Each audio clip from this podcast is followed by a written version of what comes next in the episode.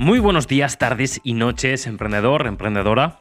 Bienvenido o bienvenida a un nuevo episodio de Mentalidad Disruptiva para Emprendedores. Y antes de empezar con este increíble episodio, me gustaría explicaros por qué potenciar la mentalidad es la única forma de llegar al éxito. Y es que la mente es como un paracaídas, es decir, si no la abres, te vas a estampar.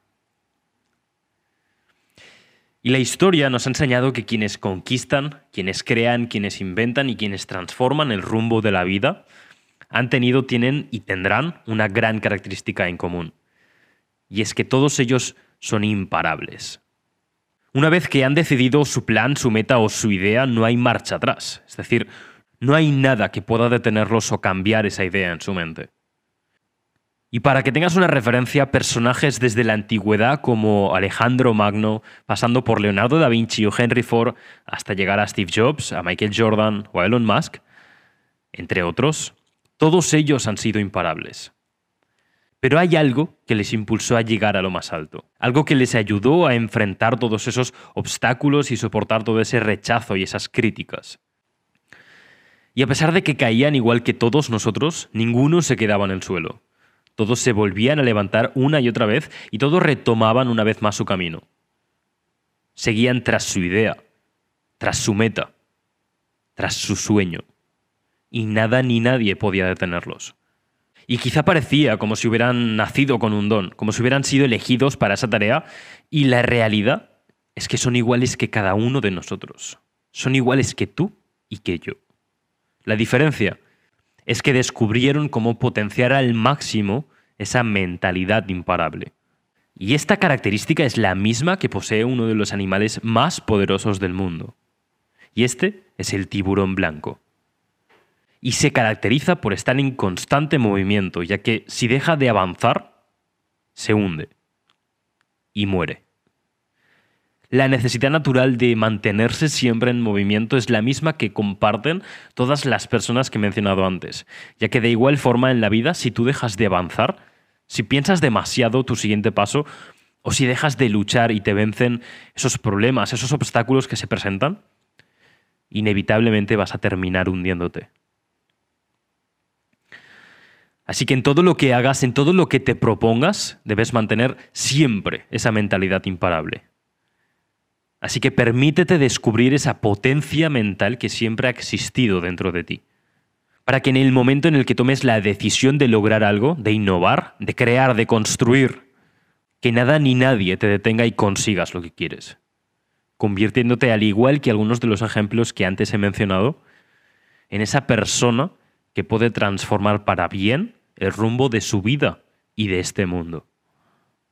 Y ahora que ya entiendes la importancia de potenciar una mentalidad emprendedora imparable, quiero que entiendas por qué debes tener a alguien que te ayude a construir y a potenciarla. Y es que todos los emprendedores exitosos tienen dos cosas en común. Lo primero, un mentor. Una persona que les guía, que les ayuda, que les dice qué teclas deben de tocar para llegar al punto que desean. Y es que los atletas profesionales tienen entrenadores profesionales. Los autores tienen editores, tienen agentes. Y los emprendedores tienen coaches, tienen mentores, tienen gerentes comerciales, tienen consultores, tienen empleados. Siempre buscan de esas personas que los puedan llevar al siguiente nivel de mentalidad, de disciplina y de logros.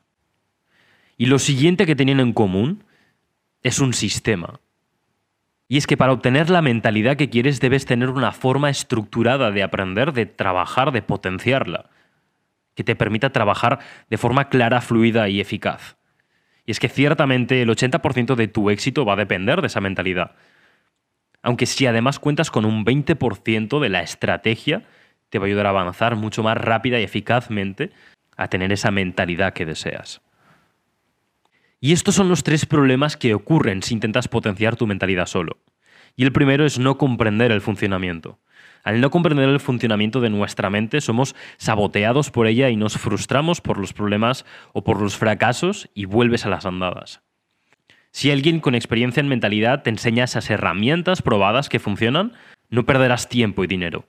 El segundo problema que ocurre es el trabajo incompleto. Todo el mundo tiene la información para aprender cómo ser millonario en Google. Ahora bien, ¿cuántos la utilizan con éxito? Ya te aseguro que nadie saca el 100% a esa información, ya que no está estructurada ni personalizada. Al no tener esa estructura, el aprendizaje se hace mucho más largo, duro y tedioso. Y el tercer problema que ocurre cuando intentas potenciar tu mentalidad solo es que tienes que invertir mucho más tiempo y mucho más dinero e incluso no terminarás de obtener esos aprendizajes que podías aprender en cuestión de pocas horas o días de la mano de, de, un mentor con resultados y que ya haya pasado por ahí. Un sabio dijo una vez que un viaje de 10.000 kilómetros empieza por un solo paso. Pero ya sabes que lo difícil no es empezar. Todo el mundo se ha apuntado en algún momento de su vida al gimnasio, a empezar un curso nuevo, a empezar una nueva relación. Y lo realmente complejo es mantener esa constancia, ese sacrificio, esa perseverancia. Por lo que si tú eres de esas personas que cuando dan el primer paso se comprometen a dar su 100% para llegar al último, te mereces que yo también te dé mi 100%. Así que estos son los beneficios que vas a lograr si decides potenciar tu mentalidad emprendedora imparable conmigo. Imagínate tener la mentalidad de Elon Musk, de Jeff Bezos, de Warren Buffett o Bill Gates. Bien, pues puedes dejar de imaginar. Vas a potenciar tu motivación y energía todo el día, todos los días, en el momento y el lugar que lo necesites con solo un minuto. Eliminarás esos pensamientos negativos que todos los días tienes y los transformarás en empoderantes. Incrementarás tu autoestima y autoconfianza a niveles sorprendentes para verte capaz de todo. Construirás una rutina de hábitos que potenciarán tu productividad, tu motivación, tu salud y tus resultados. Construirás una disciplina y fuerza de voluntad imparables. Transformarás las sensaciones negativas que te produce el fracaso en empoderantes para usarlas siempre a tu favor. Controlarás a tu mente, a tus pensamientos, a tus emociones para volverte imparable. Encontrarás tu verdadero propósito de vida para nunca dejar de encontrar sentido a tu vida. Y por último, aprenderás a cómo generar verdadera abundancia para tu vida y para los tuyos. Así que si de verdad creéis que esto es para ti, tienes el enlace de mi web en la descripción. Y ahora sí, vamos con esta increíble entrevista. Pues sí, la verdad. Entonces, empezamos eh, la entrevista con, si no me equivoco, el, décimo, el décimo episodio de mi podcast Mentalidad Disruptiva para Emprendedores.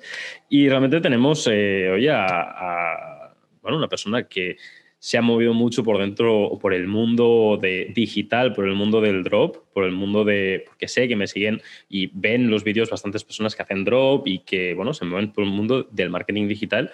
Y, y realmente no había, creo que aún no había traído a, una persona que, que, se moviera por dentro, por dentro de este mundo. Así que, bueno, yo ya conozco un poquito a Nersu, pero ahora dinos quién es Nersu y cómo llega digamos, a ese punto en el que hoy se encuentra trabajando, pues bueno, en un negocio, ¿no? En su propio negocio, pero con perspectivas de, mudarse a Andorra, ¿no? Entonces, cuéntanos un poco. Ochela de Andorra, tío. Bueno, pues muchas gracias. Comparto ese objetivo, ¿eh? Comparto ese objetivo contigo, ya te lo comenté. pues muchas gracias, tío, por entrevistarme y, y, nada, pues yo soy un chaval, tengo 21 años ¿vale? Eh, yo empecé en el e-commerce pues hace prácticamente dos años y algo y desde hace un año y medio soy rentable al 100%. Todo lo que abro, pues gracias a Dios me está yendo, me está yendo bien.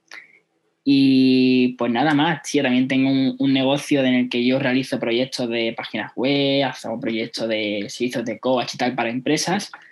Y pues nada, pues nada más que decirte. No, no, no, está, está muy bien porque realmente, a ver, pasas de, pasas de en dos años poder llegar a ir a vivir a Andorra, ¿no? Sí, bueno, ahora está un poco complicado, pero yo creo que sí es posible. Eh, todo el mundo dice Andorra como el que dice, oye, eh, vamos a hacer esto por moda, tal y cual.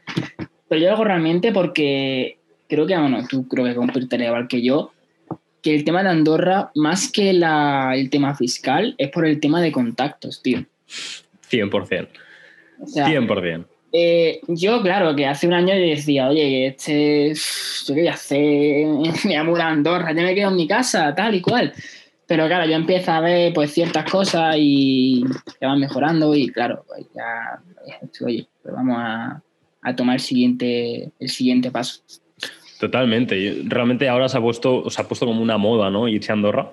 O se ha vuelto así por, por la, la polémica que ha habido pero realmente hace, hace dos o tres años ya que quiero irme a Andorra a vivir Y, siempre me ha gustado el tema, siempre me ha gustado cuando iba allí, yo siempre he ido de pequeño a esquiar allí y, siempre me ha, flipado esa zona, ¿no? Y realmente eh, más que problema fiscal, como dices, es por los contactos que allí haces.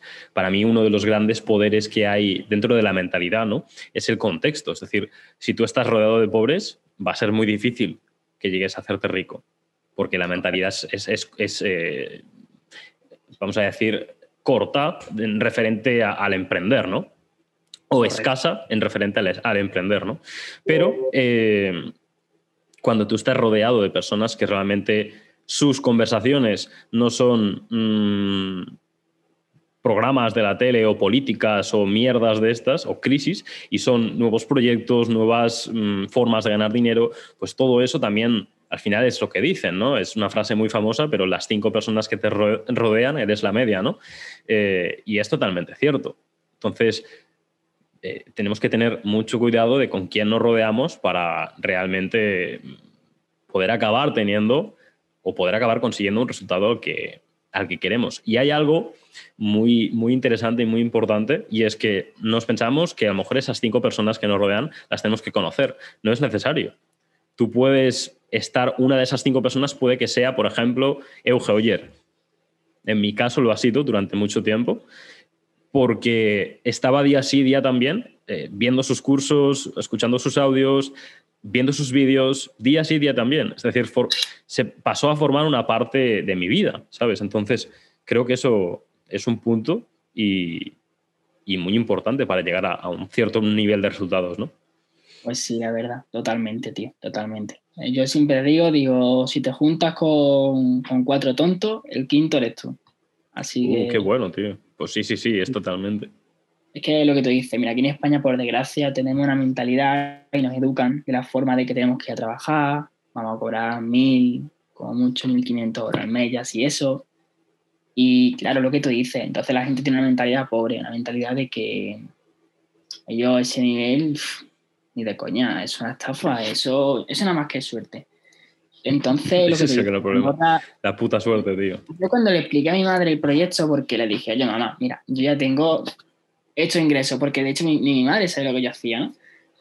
Eh, le dije que me quería Andorra, y me dice, nene, pero ¿cómo te vas ahí allí? No sé qué, no sé cuánto. Y le dije, a ver, mamá, es que mm, no es por faltar el respeto, pero aquí donde nosotros estamos ahora mismo, ¿qué tenemos al lado?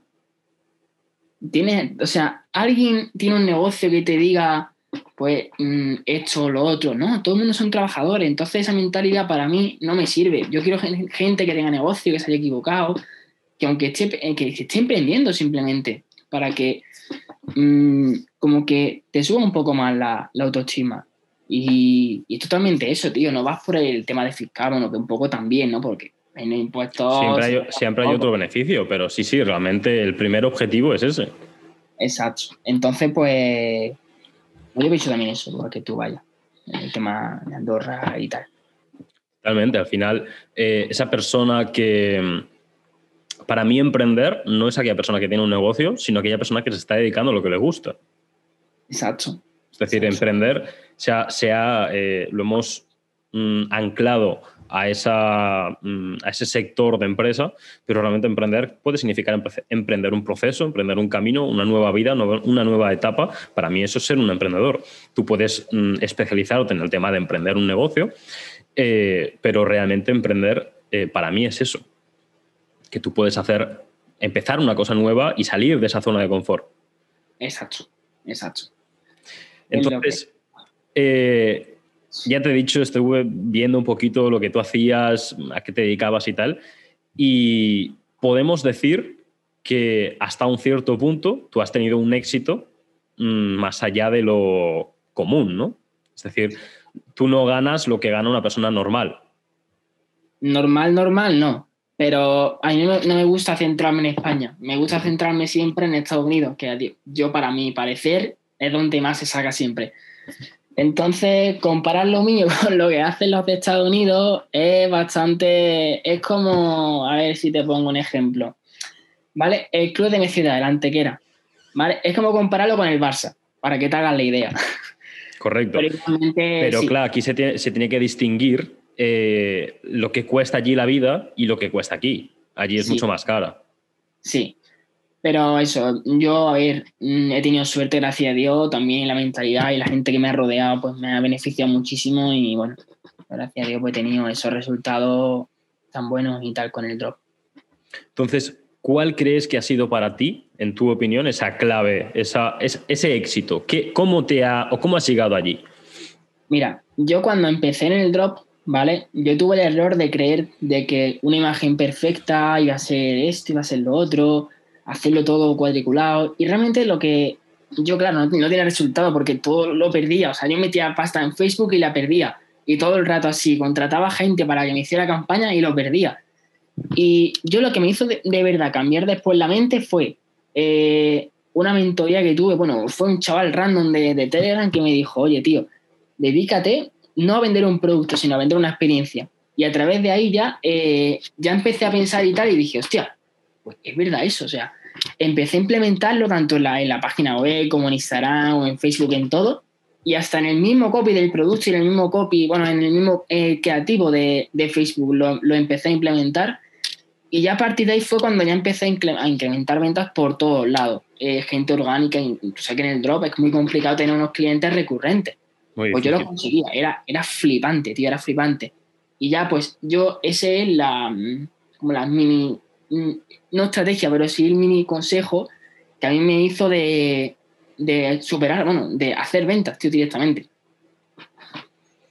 Sí que, sí que es verdad, tengo por aquí un libro que te habla de eso, Jürgen Klarik, que dice, vende la mente, no la gente, y es totalmente cierto. Es decir, cuando tú compras un Rolex, no estás comprando un reloj para mirar la hora. Estás comprando una experiencia, estás comprando que la gente cuando te, te vea ese Rolex tengas un estatus, una, bueno, si tengas un- una experiencia ya sea de compra y de poscompra, ¿no?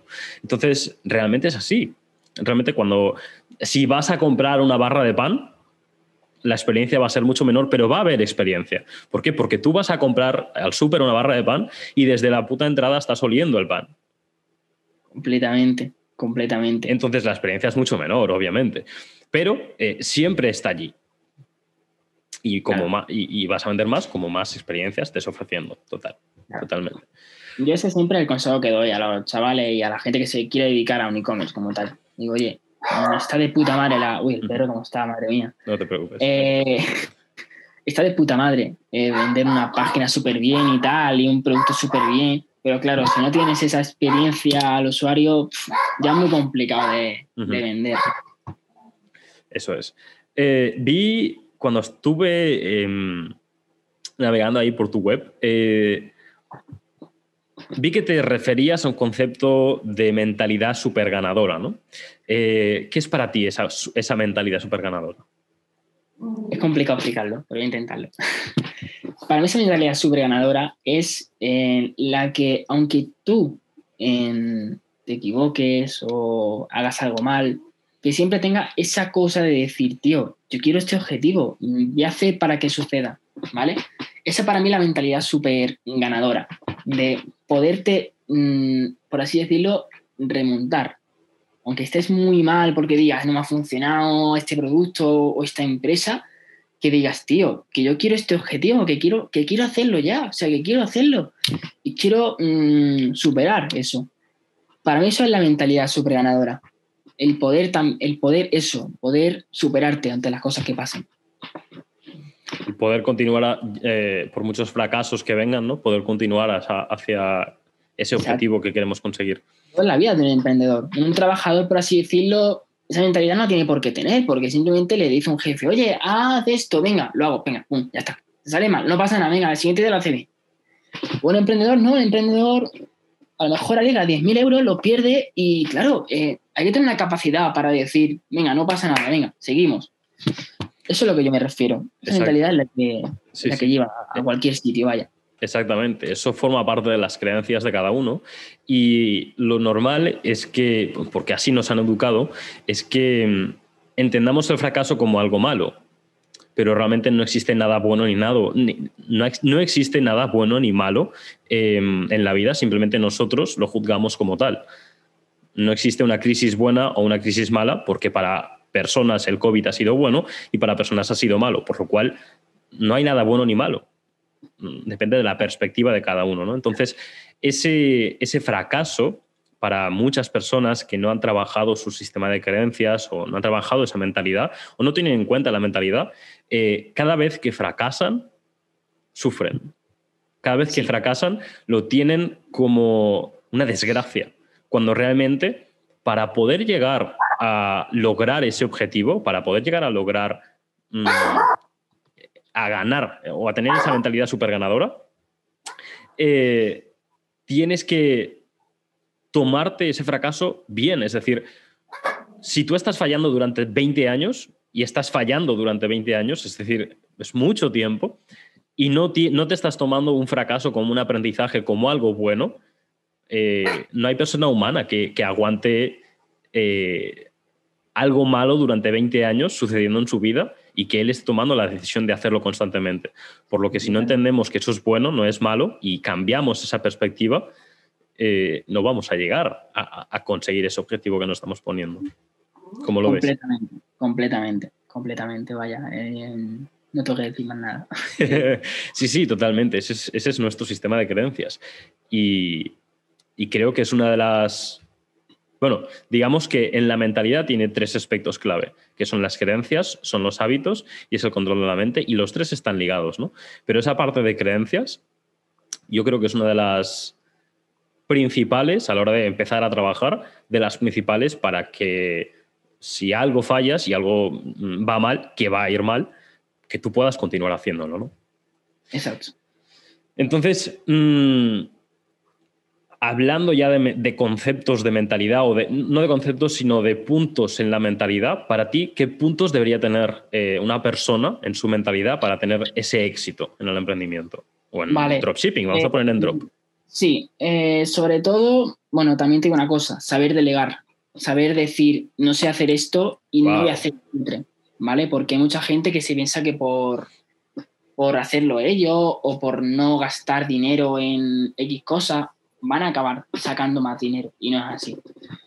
Eh, otro punto que también me gustaría también recalcar es ese punto de si no me funciona una cosa, saber pivotar a otra, saber hacer otra cosa distinta, no encerrarse en porque me estaba yendo bien esto, voy a seguir con esto. ¿Entiendes? Eh, más cositas que se me ocurran, pues em, esas dos son para mí las más importantes. También el saber un poco de moda, porque eh, tienes que saber un poco también el tema de cuándo se va a acabar un producto. Te pongo un ejemplo. Las tendencias de mercado. Tendencias de mercado. Un ejemplo, ¿vale? Eh, eh, por ejemplo, Navidad. ¿Vale? Navidad, un ejemplo que, bueno, tú sabes, los típicos regalos de Reyes, de Santa Claus y tal.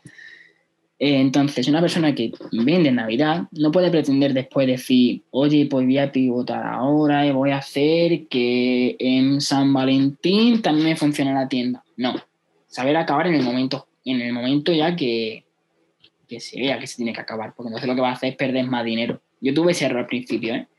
Yo eh, cuando comencé en el drop y tal, bueno, ya cuando empecé a ser rentable, ¿vale? No cuando estaba haciendo ahí mis pruebas y tal eh, cuando empecé a ser rentable, cuando tuve un, un producto ganador, me centré siempre en ese producto. Y llegó un momento en el cual las ventas ya no me, hacen como antes. Y mira que inventaba creativos nuevos y todo, nada, no me iba nada.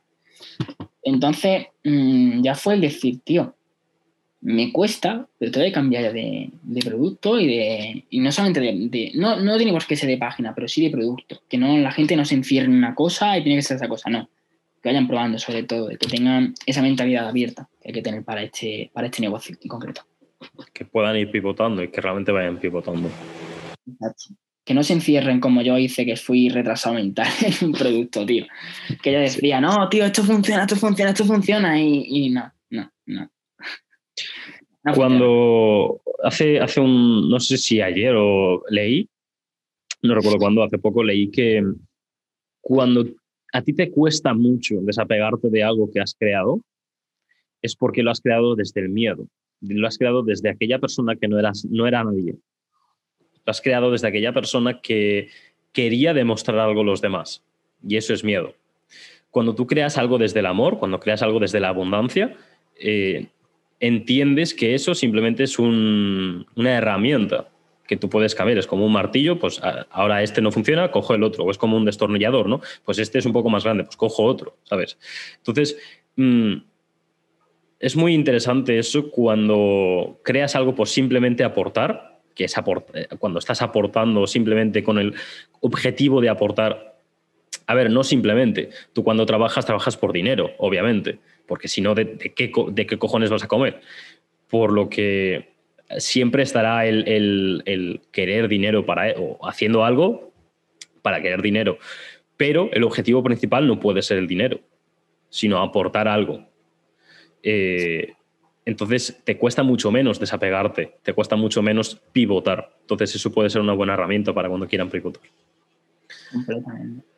Pues como comentaba antes, eh, para mí, para mis experiencias, para mi conocimiento, yo siempre hablo desde, desde lo que yo he aprendido, lo que yo he vivido y lo que a mí me ha funcionado. La mentalidad, en, hablando de, dentro del mundo del emprendimiento, tiene tres aspectos clave, como decía, las creencias, los hábitos y el control de la mente. Estas, estos tres puntos eh, no están en ningún libro, no están en ningún curso, no los tiene nadie, sino los he buscado yo, por decirlo así, de aquellas personas a las que he modelado, he visto que estos tres puntos son los que ellos tienen o sobresalen de esa mentalidad y los que engloba todo, ¿no? En general. Entonces, de estos tres puntos, ¿cuál es para ti el que más te cuesta o el que es más difícil, más difícil trabajar? Creencias, hábitos y control de la mente. Yo creo que un poco em, hábitos no, hábitos lo llevo más, o menos bien, pero el tema de control de la mente, un poco, un poco chungo, tío. Un poco chungo, la verdad. Em, yo cuando, bueno, yo cuando empecé con Dropital yo tenía pues literalmente 19 años. Y para un chaval de 19 años ganar 2.000, 3.000 euros a la semana o a veces que era hasta el día, era muy complicado sobre todo el tema de administrarlo y todo. Entonces, yo creo que ese punto es el que más cuesta, de ver tanto dinero y decir, hostia, que yo, es una pasta. Ahora, ¿qué hago yo con esto? ¿Lo reinvierto? Porque si lo reinvierto puede que pierda. Y si lo, y si me lo gasto en X, bueno, me lo he gastado en X, pero ya me lo he gastado en algo para mí.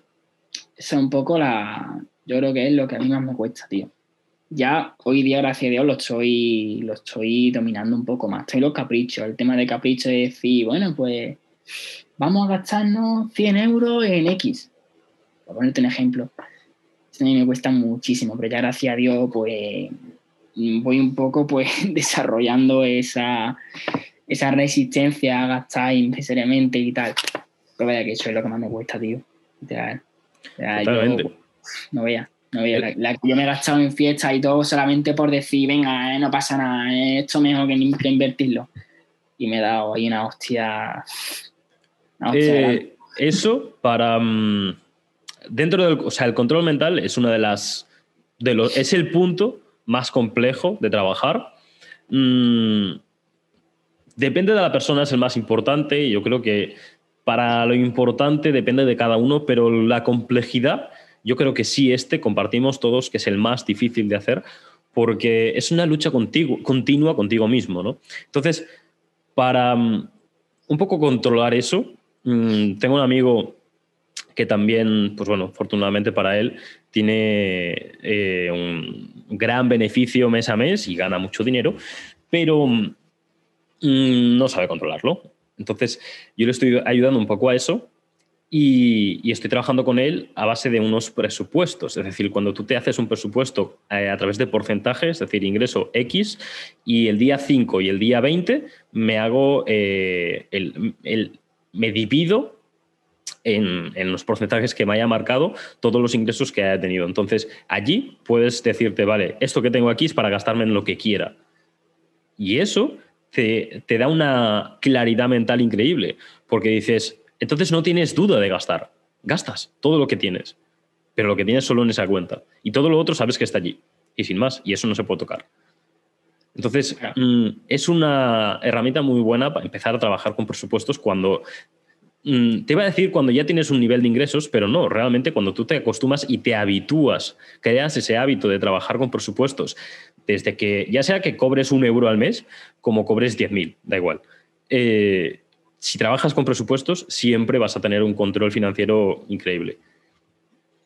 Entonces puede ser una herramienta incluso buena para ti. Así que ahí te la dejo. Muchas gracias, tío. No, yo lo que suelo hacer es, eh, veo lo que he facturado al mes y digo, venga, este mes voy a dar X dinero para mí. Muy bien también. Y que después tontería, tío, porque después me lo gasto en cursos y mentoría, que es tontería. Pero ya no les digo, bueno, ya es para mí, ya puedo gastarme lo que yo quiera. El resto es como un colchón que hago por si algún día cualquier cosa que pueda pasar en, en las empresas y tal. Y en Andorra, por ejemplo. Y en Andorra, que también son un poquito de, de. Sí, sí, creo que eh, yo tengo calculado más o menos unos 25 o 30 mil euros. Solo el primer mes, palmar el primer mes. Sí, sí, sí. Después también el alquiler bastante, bastante caro. sí, el alquiler, 2.000, 3.000 euros, eh, una casa normal. Ya no, ya no hablamos de una casa muy, muy top, ¿no? Pero una casa normal donde se pueda vivir, 2.000, 3.000 euros al mes, más tres meses de pago por anticipado. Por anticipado. Sí, sí. Unos, dos, unos 25, 30 mil euros te gastas en un eh, el primer mes que vas allí a vivir. Sí, sí. Pero bueno. Yo ahora estoy mirando casa y sí, súper caro, tío. Y hay casas también, te digo, de 1.500, 2.000, pero claro, 60, 70 euros. Dice, madre mía, pero si esto es... También depende de dónde la busques. Depende de la mm. busques, eh, la tendrás muy cara, la tendrás muy, bueno, normal, ¿no? Pero el centro de Andorra es súper caro, por ejemplo, pero el Tarte y esas cosas es bastante más económico. Y depende de lo que busques también. Es decir, puedes, puedes querer estar rodeado de vecinos o en el puto monte. Entonces, a mí personalmente me gusta mucho el monte y yo prefiero estar solo en el puto monte eh, con los que estemos en la casa, ¿no? y siempre algo que si buscas por ahí te recomiendo es buscar a gente que, se vaya allí y pillarte una casa en grupo, porque siempre va a ser, em, los gastos obviamente van a estar compartidos, pero cuando vas allí y no conoces a nadie, es una putada, ¿eh? y vas solo. Es una putada porque estás saliendo mucho de la zona de confort, pero realmente eh, te va a costar, depende de la personalidad de cada uno, pero te va a costar más conseguir esos contactos. Real. Bueno, yo te digo una cosa, tú quieres en el monte para hacer fiestas ilegales, que te conozco. hacer fiestas ilegales allí en el todo, se puede hablar, todo se puede hablar. Pero... es una putada de irte solo a un sitio como tal, aunque yo también te digo de que yo he probado irme a sitio solo, literalmente solo, y empezar a conocer gente, pero voy a decirle, oye, ¿tienes hora? Es que no me funciona el móvil, después lo voy a sacar el móvil para decirle, bueno, me das tu número. Pero bueno, eso, eso solo con las chicas.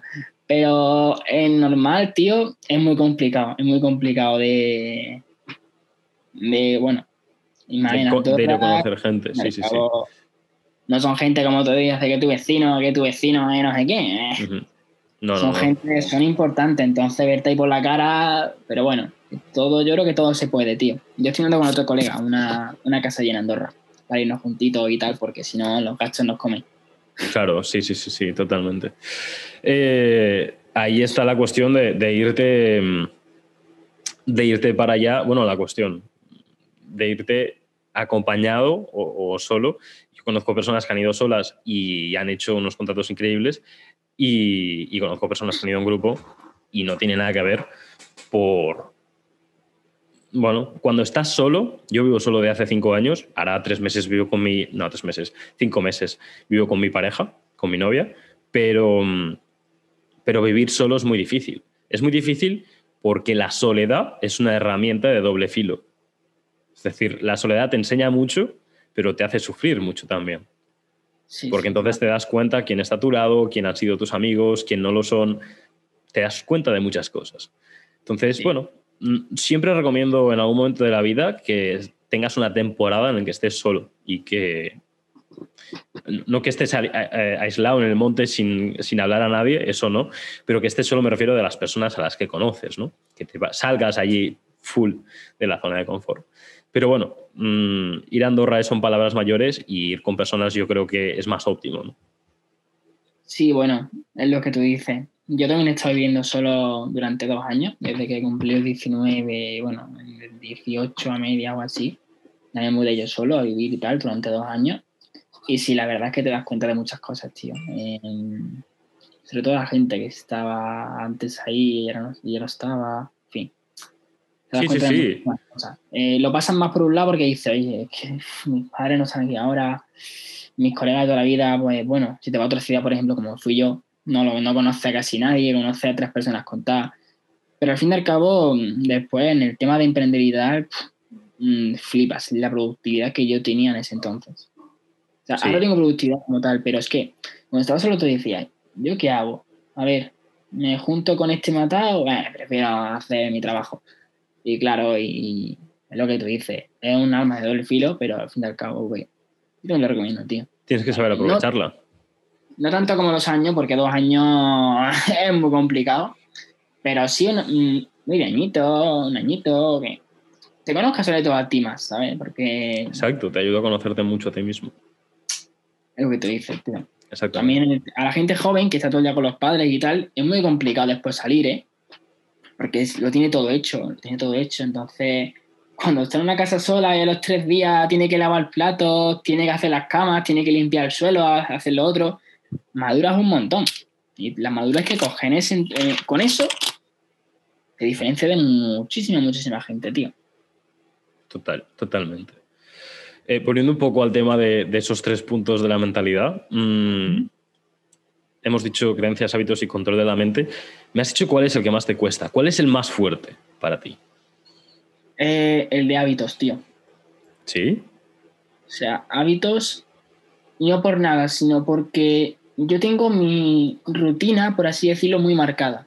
Si me levanto a las 8 de la mañana, 8, 9, tengo que hacer cosas, me levanto antes eh, me pongo a trabajar, salgo a pasear un poco, vuelvo, vuelvo a trabajar.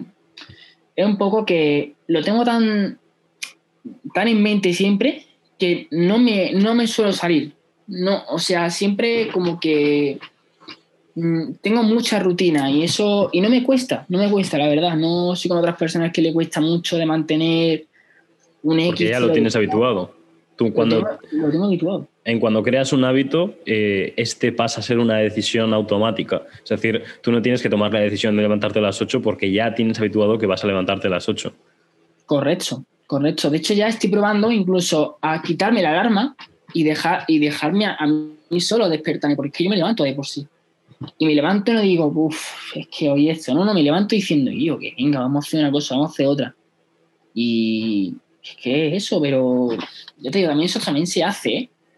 Yo cuando empecé a despertarme a las 8 o 9 de la mañana decía, y yo, pero si puedo estar en la cama hasta la 1, me está contando. y después nada, se agradece mucho, te se agradece mucho. Totalmente. Eh, sí que en mi caso, por ejemplo, eh, yo entro aquí, lo, abro aquí la oficina de, de, la empresa familiar, abro a las 8 y yo me levanto a las 6 de la mañana pero me, levanto a las 6 porque tengo una rutina de hábitos que, potencian mi día a día. Es decir, yo me levanto, hago unos ejercicios de respiración de un tío que se llama Wim Hof, no sé si lo conoces, eh, pero si no lo conoces, búscalo en Instagram porque es la, hostia. O sea, es un tío que eh, ha conseguido un control mental que nadie en el mundo ha conseguido. Es decir, tú sabes qué es la necrosis, cuando se te pudre la piel, ¿no? Eh, no, no la conocía. Vale, la necrosis es una enfermedad, bueno, vamos a decirlo así, que se te pudre la piel porque has tenido mucho frío, por ejemplo, en su caso fue que tuvo mucho frío.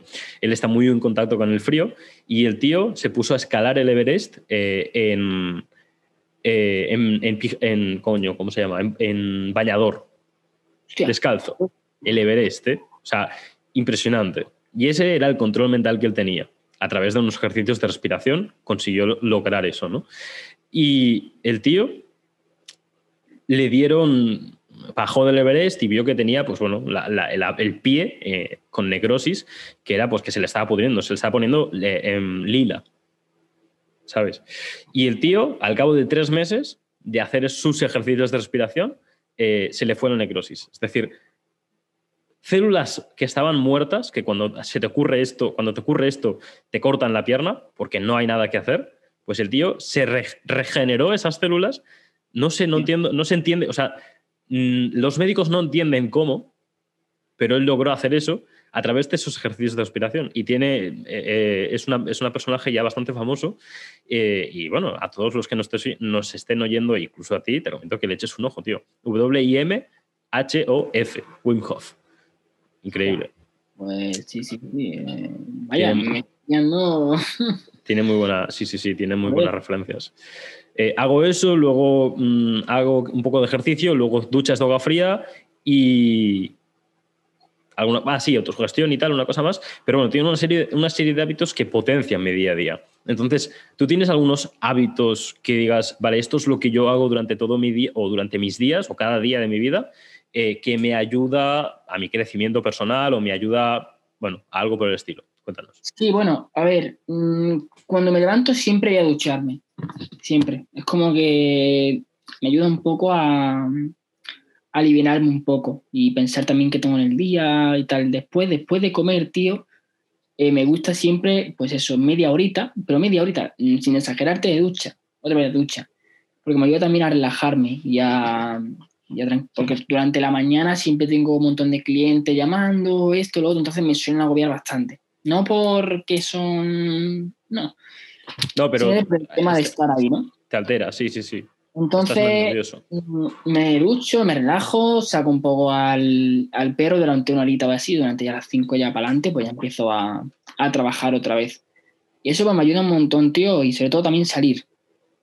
Salir aunque sea con el perro a dar una vuelta, aunque sea sin sentido, tío. Yo muchas veces voy por mi pueblo y voy a lo que me surge, digo, mira, ¿qué me apetece hacer hoy? Venga, vamos y yo qué sé, a Santa Catalina, por ejemplo, que está a tomar por culo de donde yo digo. voy y, y no, no- me llevo el móvil, pero por, por urgencia, porque si me pasa algo, cualquier cosa, me lo llevo de urgencia solamente.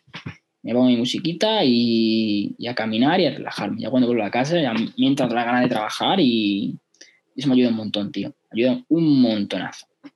Es lo bueno que realmente cuando tú te tengas que poner a trabajar, que te entren ganas de trabajar. Es decir, eh, yo siempre digo que cuando encuentras tu pasión, aquello lo que te gusta y te dedicas, empiezas a dedicar a eso, eh, te jubilas, tío. Es decir, Sí, yo ya estoy jubilado.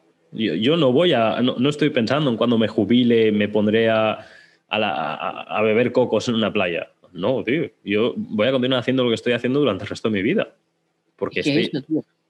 porque disfruto lo que hago, ¿no? Entonces, eh, un poco es eso. Completamente. Mira, yo de hecho lo digo muchas veces. Digo, mira, a mí, a ver, no sé, yo no hablo de jubilación, lógicamente, pero si digo, bueno, si, me, si tengo muchos de mis colegas, por ejemplo, bueno, si tienes dinero, no sé qué, ¿qué harías tú? Digo, yo, pues yo en verdad, yo seguiría haciendo lo que estoy haciendo, porque es que realmente me hace, me hace feliz, me hace. Son como sentimientos de que estoy haciendo un buen trabajo, estoy haciendo Sen- fiel a la gente. Sí, sentirte que estás aportando. Exacto, es más que el dinero eso. O sea, eso es muchísimo más que el dinero. Y es lo que tú dices, que... mm, Hay muchas personas que, que dicen, si les dices, si mañana tuvieras todo el dinero del mundo, ¿qué harías el resto de tu vida? Irme de vacaciones, estar de fiesta todos los días. Y esto lo aguantas seis meses, un año. Pero el ser humano biológicamente está creado para sentirse que está aportando, que está haciendo algo Y completamente. que se siente útil, porque si no se siente útil, esa sensación de aburrimiento que todos hemos tenido, la tendremos durante el resto de nuestra vida. Es decir, tú imagínate tener esa sensa- esa sensación el resto de nuestra vida. Te, Mira, yo pongo te mueres. veces el, el ejemplo de Justin Bieber, ¿vale? Yo también. Justin Yo también, eh, tío. empezó, tío, con 11, 12 años. Bueno, o sea, no, hace 11, 12 años, perdona. Ujú. Se hizo súper viral con la de Baby, Baby. Esa canción, tío. Claro, ese tío se forró con, no sé, con veintitantos años o menos. O sea, era una, una bomba de relojería ese tío. Y, y ahora lo miras y dices, si este, este tío está quemado, ese, ese tío se, se ha querido suicidar yo no sé cuántas veces. Bueno, al igual que a Vichy también. A Vichy le pasó algo parecido. El tío empezó a ganar pasta por todos lados y después, bueno, pues, el tío dijo, a ver, soy millonario, mi familia es millonaria. Mm, no sé si tenía hijo o hija, no sé.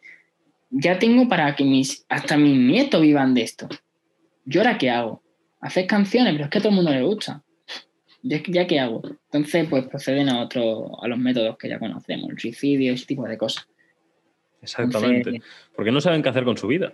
porque no tienen eh, un... todo lo que hacen es éxito. Y mm, hagan lo que hagan y la gente le va a querer. Y ya no solo porque hagan éxito, es decir, tú puedes hacer éxito durante toda tu vida y no sentirte así.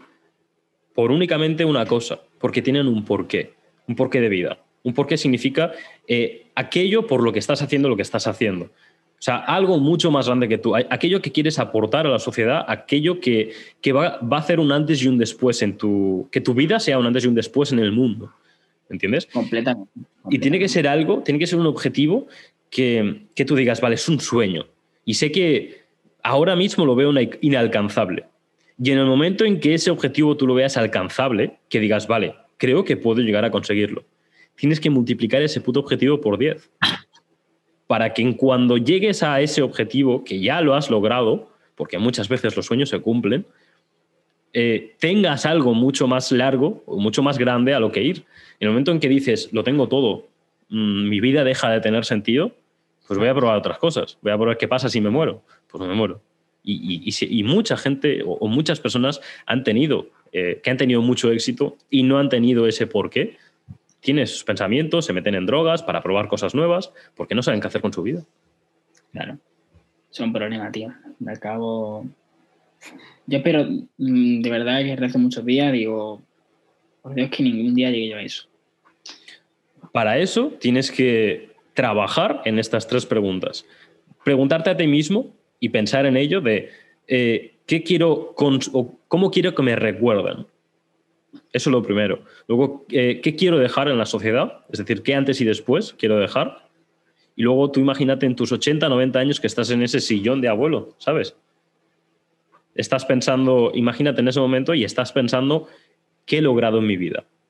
Esas tres preguntas, cuando tú las trabajas, no te va a salir en un momento, pero tú cuando, cuando tú las trabajas y, vas em, conociéndote un poco más a ti mismo, porque muchas veces no nos conocemos.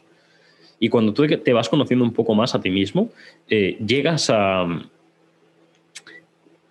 a descubrir aquellas cosas o aquel objetivo tan grande que tienes, ¿no? Sí. Vale, pues esa me la, me la apunto, tío. Muchas gracias. apúntatela, sí, sí. Es bueno trabajar en esas tres preguntas. Entonces, mm, nos dices que realmente has estado, o cuando te levantas, cuando empiezas a trabajar, te levantas ya con ganas, te levantas con, gusto. ¿Qué, es, ¿Qué, es, aquello que hace levantarte con gusto? Es decir, ¿cuál, cuál es la, o tu motivación del día a día? Pues mira, eh, en principio, ¿vale? Mm, más que el trabajo como tal, me gusta ayudar a la gente a cumplir sus, sus objetivos y sus sueños, ¿vale? eso es mi primer, eh, como que las ganas que digo, oye, que a esta persona le esté haciendo feliz, que le esté solucionando X problema, que, en fin, son como diferentes pensamientos así durante esa etapa en la que estás en la cama y tienes que levantarte. y también otro, otro aspecto es, tío, quiero seguir creciendo con mi marca, quiero seguir haciendo esto, quiero haciendo lo otro. Que esto pues ayuda a X persona. En fin, esas son las típicas Mm, cosas que yo pienso antes de, levantarme y que por eso siempre me levanto tan, tan activo. De hecho, el que me conoce un poco más como trabajo y tal, sabe que a las 9, 10 de la mañana estoy mandando 10.000 audios por WhatsApp diciendo, venga, vamos a hacer, eh, vamos, a hacer esto, vamos a hacer lo otro, vamos a hacer lo otro. Venga, vamos a enviar mensajes a tal, que vamos a hacer no sé qué gratuito. Hecho, no sé qué, no sé cuánto.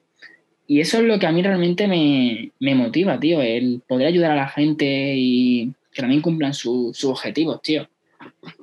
Eso está muy interesante, porque no es un objetivo intrínseco, no es un objetivo extrínseco, sino intrínseco. Es decir, no forma parte de tu ego, sino de tu persona, es decir, de sentirte mejor contigo mismo y con los demás. Completamente, tío, completamente. Eso es. Pues entiendo e imagino que este año 2020, bueno, pues para muchas personas ha sido pues una mierda, como decíamos antes, y para muchas otras pues ha sido una bendición, porque para muchas ha sido un despegue del negocio y ha, ido todo muchísimo mejor.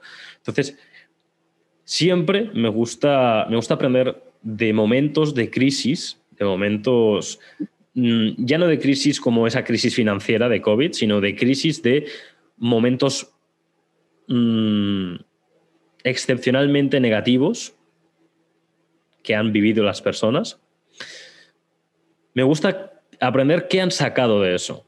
Entonces, me gustaría saber cuál es la cosa más importante que has aprendido de este 2020. Mira, yo antes de hacer, bueno, dedicarme al 100% al tema e-commerce, yo me dedicaba también al tema de hacer fiestas. Organizaba fiestas, eh, movía gente para la discoteca, hacía festivales y tal. Entonces, claro, yo tenía como una rutina de decir, venga, esto es para siempre, siempre estamos haciendo cosas, suelo tener estilo fijo al mes para hacer fiestas. Pero llegó el momento en el cual empezamos a, a ver en marzo que, que nos confinaban y que no, iban a ser 15 días, no iban a ser 15 ni 20 ni, ni un año. Entonces a mí realmente me dio como la lección de que nada es para siempre y de que en cualquier momento la vida te puede hacer ¡pum! y te cambie todo. Pero todo a niveles de que tú en tu vida te ibas a, te ibas a imaginar. Yo, por ejemplo, yo pensaba hace literalmente un año, eh, justamente un año decía, vale, yo de aquí a un año quiero hacer X fiesta, quiero hacer X festival, traer otra vez a X artista, tal y cual y llegar la pandemia y decir, tío, que esto no voy a poder hacerlo de aquí a, a saber cuándo. Entonces, eso realmente es lo que a mí yo más he aprendido de la pandemia. También sí hay mucha gente que se queja normal, porque están jodiendo muchísima gente. Los hosteleros, sobre todo, la hostelería está mmm, de verdad que está. Hecha mierda. Está hecha mierda, tío. O sea, ya hay gente ya que está cerrando negocios históricos y no una ayuda. Entonces, pues eso, tío, un poco chungo el año 2020. 2021 estaba un poco regular también. No, pero es muy interesante lo que aprendiste de, de este año, porque sí. realmente eh, es cierto, no todo es para siempre y no debemos vivir anclados en una sola cosa, sino aprender a innovar y aprender a hacer las cosas de otra forma. Eh, Exacto uno de los principales conceptos que enseño en mis, en mis programas eh, es la responsabilidad extrema. Es decir, cuando sucede algo, sucede esa crisis, tú no podías hacer nada para que eso no sucediera. Por lo cual, busca qué es lo máximo que tú puedes hacer para que eso te afecte lo menos posible. Es decir, aunque no sea responsabilidad tuya, aunque no sea culpa tuya que eso ocurra, busca qué puedes hacer para, para salir de esa situación. En el momento en que tú pones la responsabilidad en otra persona, pones la responsabilidad en otra, mmm, otro suceso, otro problema, otra crisis que no sea tú, te está sacando esa posibilidad de mejorar. Claro. Entonces. Es eh, también un poco el, lo que te estoy diciendo. Más que una. Si ves una, si hay una crisis, es la mejor oportunidad de negocio, porque es cuando tú vas a poder hacer más cosas y vas a saber reinventarte que la gente pues te conozca más aún. Entonces, yo una de, la, de las cosas que tengo con plátano roto es que al ser también coach de, de empresas, veo muchas veces gente, bueno, gente a diario que hacemos zoom, hablamos un poco y te dice, estoy abogado, tío. Sobre todo gente de hostelería, ¿eh? estoy abogado, ya no sé ni cómo pagar esto, hacer lo otro. Mira, ¿tú has pensado en hacer, por ejemplo, hacer una red social de Instagram, hacer pedidos a domicilio, la cosa es reinventarse, saber reinventarse. Y lo que te dije antes con el drop, saber pivotar en el momento que ya no está funcionando algo. Si ves que un gobierno te está diciendo no puedes abrir, tío, búscate las habichuelas que puedes repartir por domicilio, puedes meterle campañas de anuncio que diga, venga, pues, por ejemplo, arroz chino a domicilio. Por ejemplo, es un, un ejemplo muy tonto, pero que es eso, capacidad de reinventarse, sobre todo. Totalmente. Muy, y además, en, las, en el tiempo que estamos viviendo, que eh, una vez funciona una cosa y al día siguiente ya no funciona. Es decir, tienes que estar en constante, por lo menos en el mundo en el que vivimos, ¿no? Las empresas que ya, eh, en el mundo digital me refiero, ¿no? Las empresas que ya están consolidadas, como por ejemplo es el caso de mi empresa, mi empresa familiar. Eh, creo que la reinvención aquí es una palabra que en, este, en el diccionario de aquí no existe. O sea, aquí cuesta mucho reinventarse, porque es una empresa que lleva 30 años haciendo lo mismo. Entonces, cambiar ahora es como, es muy complicado, porque además los clientes te exigen que sigas igual.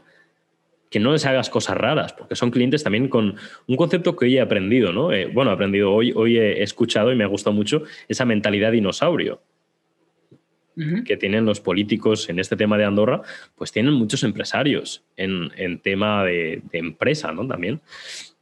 Entonces, yo creo que se están cerrando mucho mercado porque cada vez esos clientes que te están exigiendo sé igual que hace 30 años mm, van a acabar desapareciendo. Entonces, si desaparecen esos clientes, desaparece la empresa. Por lo cual tendrías que buscarte esos nuevos sectores en los que trabajar y, aportar ese valor poco a poco para, que, para ir forjándote esa confianza en, otros clientes, ¿no? Claro. Pues Entonces, Está muy bien, está muy bien esa, esa, característica de capacidad de constantemente... Eh, digo que es muy complicado. Una empresa como tal que está funcionando desde hace muchísimos años, es muy complicado decirle, oye, tienes que cambiar esto, porque ellos mismos se piensan de que lo están haciendo todo súper bien, de que esto, de que lo otro, y siempre tienden a echar la culpa a otros.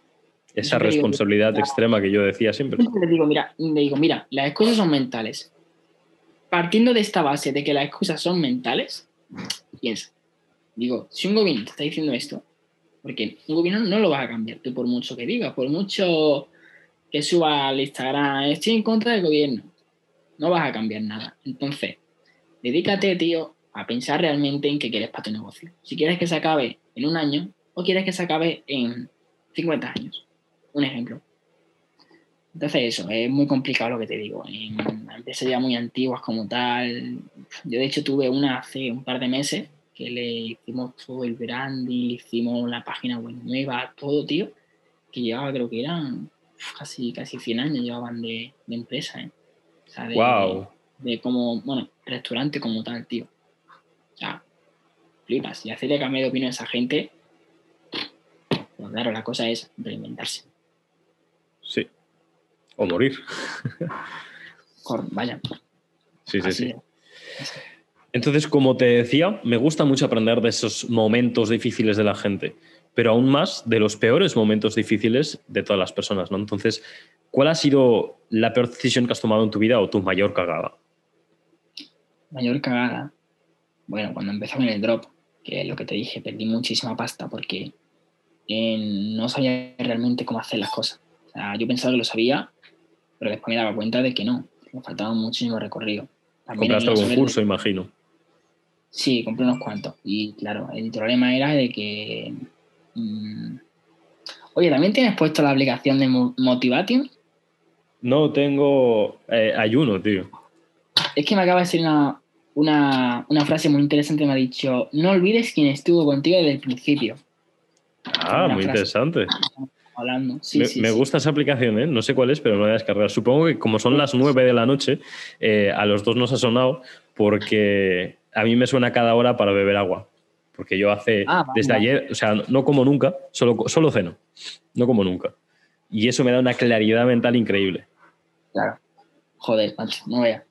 Pues lo que te digo, tío, el, el, no saber delegar, el creer que por hacerme un curso de X deba saber hacer dinero, y no, tío, no es así. Hay que aprender mucho, hay que saber equivocarse, hay que saber delegar sobre todo de lo que no conoces y sobre todo, pues, lo que te digo, tener mentalidad pues, a tope, de no parar, de no parar, de no parar. Y pues eso, esa fue mi, mayor cagada, tío, el no saber hacer bien las cosas, no saber decir, voy a hacer, venga, voy a decirle a este que me lo haga porque sabe del tema, que hacerlo todo yo.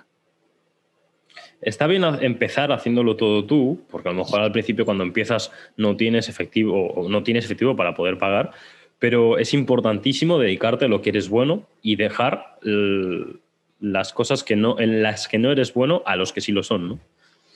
Claro, claro. Yo para que te haga la idea, yo cuando empecé en Drop empecé con 300 euros, ¿vale? 300 como tal. Y lo, lo, perdí todo. O sea, bueno, sí, hice un par de ventas y tal, yo súper motivado, pero claro, perdí dinero, al fin y al cabo. Y para que te haga la idea de lo que, lo que dices tú, de, de profesionalizarte en un sector en concreto, en una cosa en concreto, que yo hice la empresa, en, bueno, fue justamente al empezar la cuarentena, en marzo, el 15 o el 16, empezamos a hacer la empresa esa. Y para que te hagas la idea de lo que se hace con conocimientos, que en lugar de 300, invertí 15 euros y y escalar, y escalar, y escalar, escalar. 15 euros. 15 euros, tío. Oye, vamos, a tener que hablar, ¿eh? 15 euros, tío, invertí, porque hice, bueno, hice muchísimo influencia en marketing y a partir de ahí empecé a coger la gente que entraba en la web y le hacía retargeting para que comprara otra vez, con clientes recurrentes. Entonces, para que te hagas la idea, tío, de lo que es empezar en un curso, a decir, venga, voy a pensar bien, voy a hacer un estudio de mercado bien hecho, voy a, a ver las tendencias, lo que, lo que pega ahora, y ya a partir de ahí empieza a trabajar, tío. Y no me ha ido mal, joder. No, no, no, por No, eso te decía al principio, ¿no? El tema de, de- de esa clave del éxito, porque es, es impresionante como mm, tan a corta edad has conseguido algo que la, la mayoría de personas media no ha llegado a conseguir. Sí, bueno, a ver, es lo que te digo, es mentalidad, tío. Es mentalidad Totalmente, sobre todo. Y el Totalmente. querer comer el puto mundo.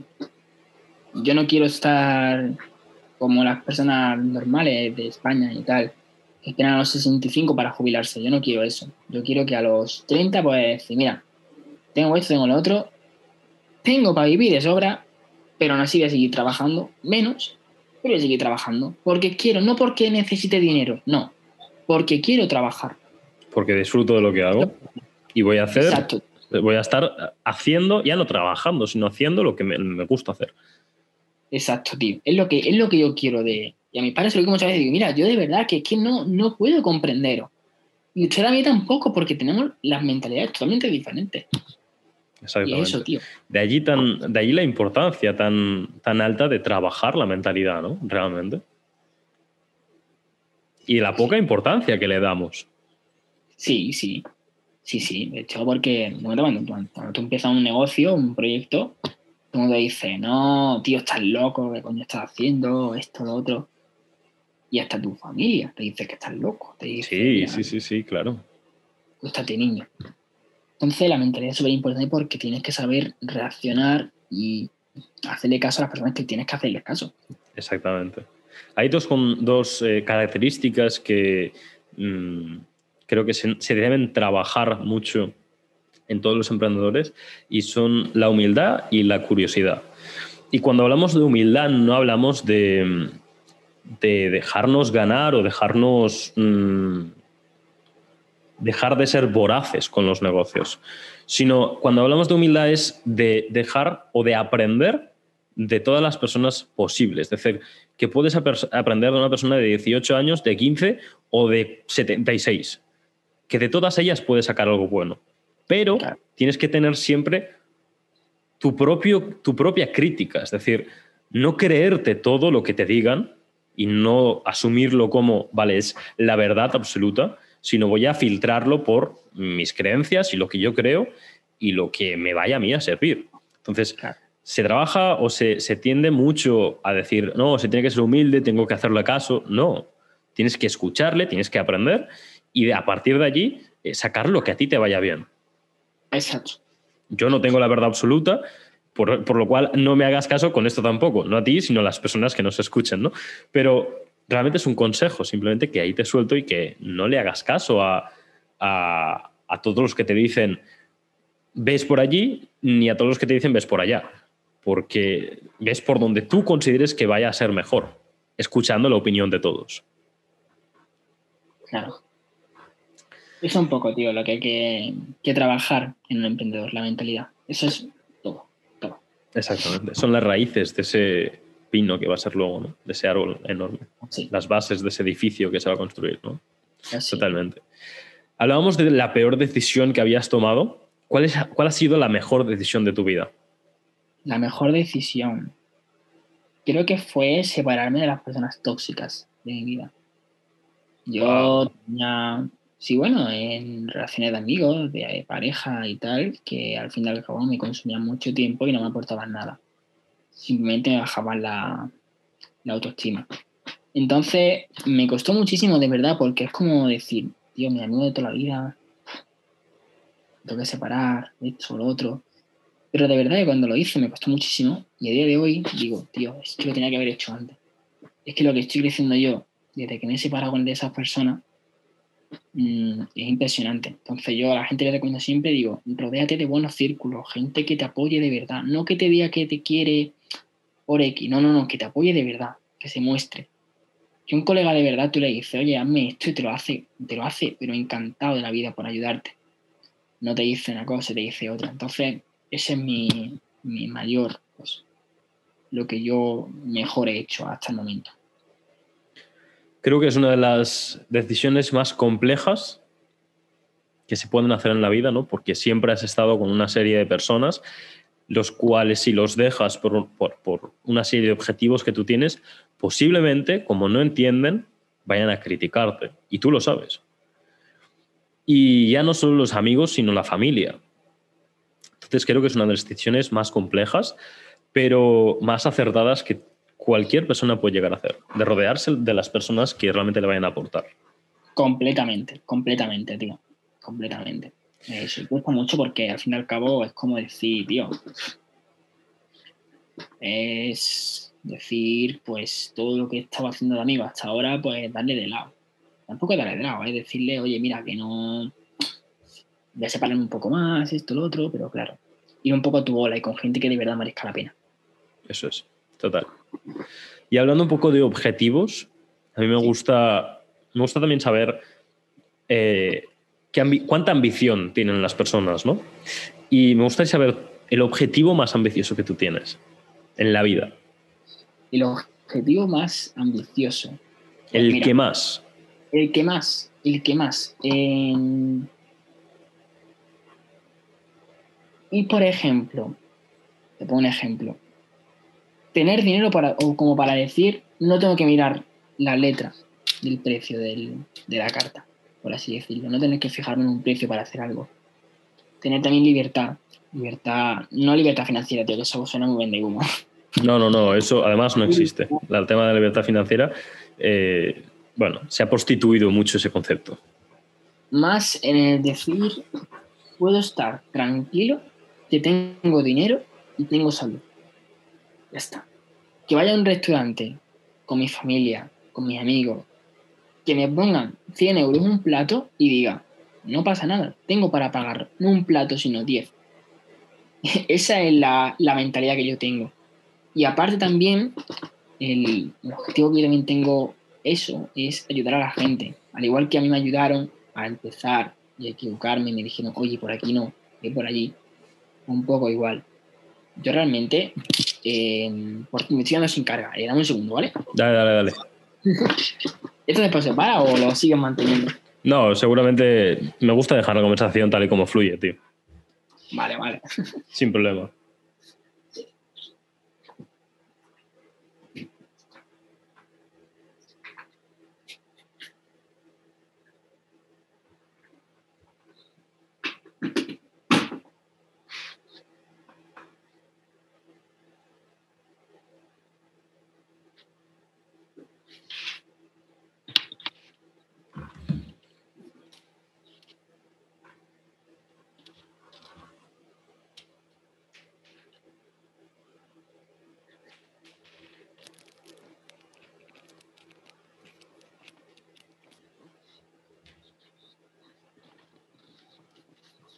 Ahí estamos.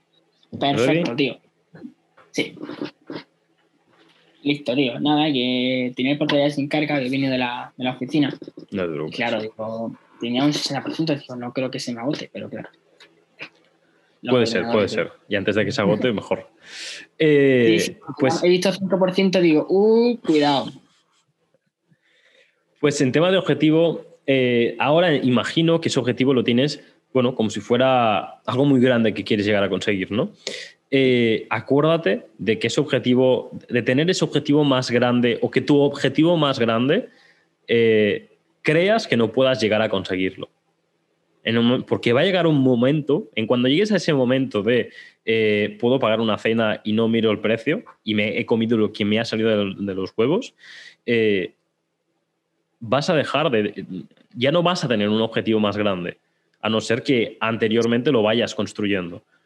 Sí, bueno, a ver, realmente yo he puesto el ejemplo ese por ponerte un, ejemplo, pero lo que yo me quiero referir realmente es poder vivir tranquilamente sin necesidad de decir, no tengo para esto, no tengo para lo otro. Ujú, Es todo lo que yo me quiero, lo que yo quiero referirme. ujú. Pero un objetivo más grande, pues yo qué sé, tío, montar una compañía de cualquier, sobre todo de moda o algo así, o moda o accesorios o cualquier cosa, que sea mundial. Eso sería mi objetivo más, más grande y más tocho. Pero no mundial, que se quede ahí un año y dos y ya está, no. Darlo y que se quede ahí, pues como las grandes marcas, Pull&Bear, Ska, un ejemplo, que siga en el tiempo, sobre todo. Un objetivo así muy complicado, la verdad, es muy complicado un objetivo así. Ujú. Entonces, pues ese es el objetivo yo más grande que tengo. Ese sí, ese me gusta. Ese sí, pero claro, es que mm, es como un objetivo que yo quiero y tal, y que es el tema de no tener que mirar el precio nunca y poder estar tranquilo en, viviendo y tal, porque yo sé que Pero eso gente- ese es un objetivo que puedes llegar a conseguir. Y prácticamente sin ninguna duda. Claro, claro. Ese es más difícil. Es como lo que decíamos antes, un sueño, ¿no? Entonces, ese sueño realmente eh, tienes que verlo como ahora mismo, ahora mismo inalcanzable. sí. Pero sí. va a llegar un momento en tu vida que vas a decir, ojo, Que es posible. Ojo, que hay un pequeño porcentaje de que sea posible. Sí. ¿entiendes? Entonces va a ser el momento en que digas, vale, voy a tener que marcarme, voy a tener que multiplicar este objetivo por 10. Pues, por ejemplo, ser la compañía de moda más grande del mundo. Y ese será el objetivo por 10. Pero siempre voy a tener algo al que estar apuntando. Si no tengo rumbo, no sé dónde voy. Por lo tanto, no iré a ningún lado. Claro. Pues sí, totalmente. Entonces veo que tengo, tienes unos cuantos libros ahí atrás. No sé si eres de leer libros. Eh, no, tío, es que está eh, como tal, lo puse aquí adorno. O sea, realmente, bueno, son de mis padres y tal, entonces yo lo he dejado ahí como de. Está bien, está bien. Tienes un buen marketing. Libros, libros leo, leo, leo libros de vez en cuando y tal. No suelo leer mucho porque yo soy de las personas que cuando empiezo a leer tengo tantas cosas en la mente que no me concentro. Entonces, como ahora ya no puedo viajar tanto, no puedo, por ejemplo, ya coger aviones o coger cualquier cosa, pues leo menos. Pero algo, algo sí leo, tío. Son todo temas de, de geopolítica y de este tipo de cosas. Algunos de marketing también me he leído, así random. ¿Hay algún libro que, que digas, este libro uf, ha sido el que me ha marcado un antes y un después en mi vida? Pues mira, era, eh, si digo, el, era de Pedro, Pedro Baños, puede ser. No sé cuál es. No sé quién es, vaya. Lo tengo por aquí. Lo compré de, de Amazon, tío. ¿Y de qué iba? Sobre todo de geopolítica, tío. Cómo manipular a la gente. De forma, claro, de forma positiva, por así decirlo. Años. Sí, eh, el dominio mental se llama. Es este de aquí. A ver. A ver, joder. Es. em,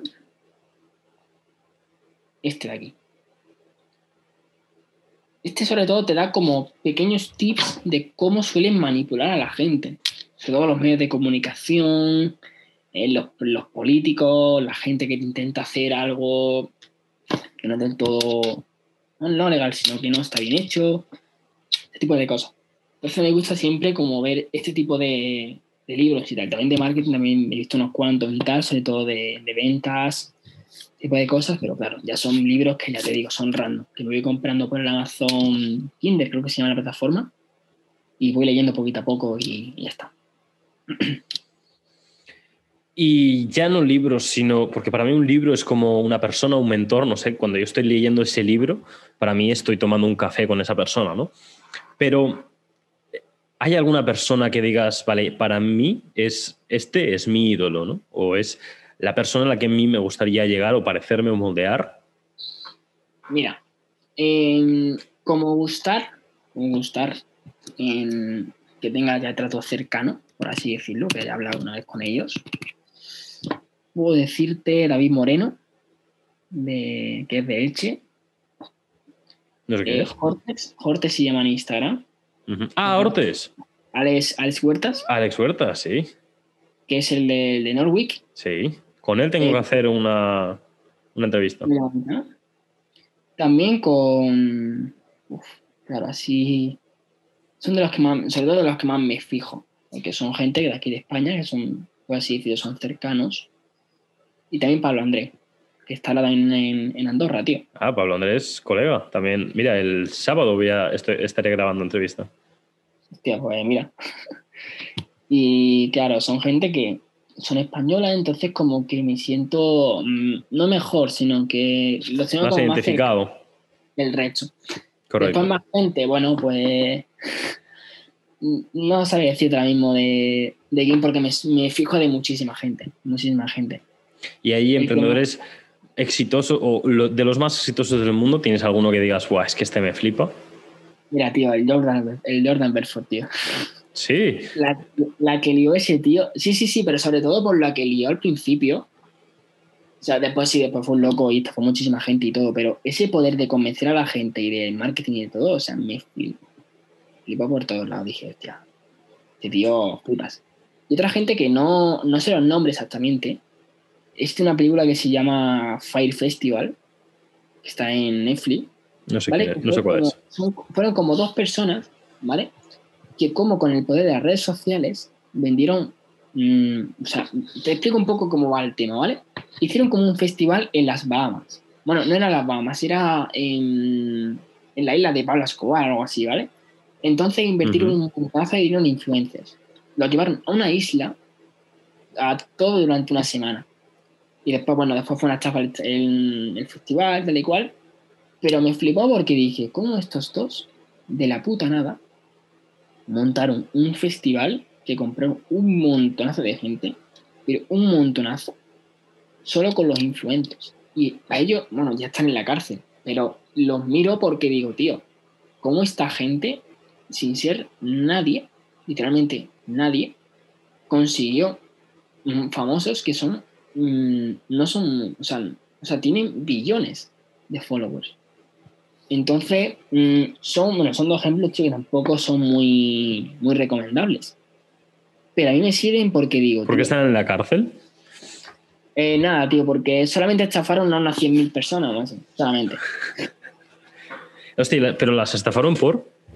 Eh, bueno, porque hicieron el festival y no hicieron el festival como tal. Eh, El festival había un montón de artistas y tal, y después, bueno, el festival, en lugar de una caso, un casoplón y tal, te ponían, pues bueno, una tienda campaña. Vaya. Te voy a enseñar la foto, tío, porque es que, claro, yo cuando vi la película dije, hostia, hecho de verdad. Me apunto la peli para sacar esas, esas, bueno, esos aprendizajes, ¿no? Mm, sí, mira, te enseño un poco el poblado. Ah, ¿ves? Qué bien. Sí, tío. Muy bien, ¿verdad? Y nada, pues era un artista grandísimo. Allí en el festival y todo, vamos junto con mega influencers de la puta nada. Y nada, después te fueron a todo el mundo. Entonces, es como un ejemplo que no me gusta decir porque es verdad que es un poco feo. Pero que digo, tío, si este tío ha podido, si este tío era mierda, si este tío era nada, digo, yo, no- yo no voy a poder, venga ya. Esa es la gran cuestión. Ese tipo de cosas, tío. Eso es lo gran. igual. Jordan, el cabrón, después está con un montón de gente y tal. Pero eh, esa mentalidad del principio, de, de cómo vendía, de la mentalidad que, decía, no, no. Al principio la película decía, oye, no, yo quiero ser millonario. Tal cual. No, no, le, le dijo a la mujer, mira, hay gente, no sé qué. Digo, no, yo quiero ser millonario. El tío lo consiguió. Y bueno, después estafó, pero lo consiguió. Eso es algo. Eh, ¿Estuviste en el evento de, de Jordan y de este? ¿Y de Romo Alfons? No, tío, no me pude conectar. Estaba con trabajo y tal y ya no me dio mucho tiempo. Yo estuve y estuvo muy bien, pasa que el tío habló en, habló en inglés yo me enteré a medias porque tiene un inglés bastante jodido, pero estuvo muy bien, tío, porque se le podía preguntar cosas y, Sí, tío. bueno, no, no, no estuvo mal. Yo creo que fue una estrategia de marketing de Romo Alfons increíble para poder atraer eh, a la máxima cantidad de personas posible, eh, traer a, a esa persona, ¿no? Para ese evento. Fue, fue muy bueno, aunque el tío estuvo pues media hora o 45 minutos. Sí, escuché que él cobraba 3.000 pavos por cada, por cada alumno que se metía en, en una de sus reuniones o de sus conferencias. Creo que sus cursos, o sus cursos eh, estaban por 8.000 euros, 8.000 dólares. Ah, ah, vale, dólares. Ah, vale. Dólares. Bueno, sí.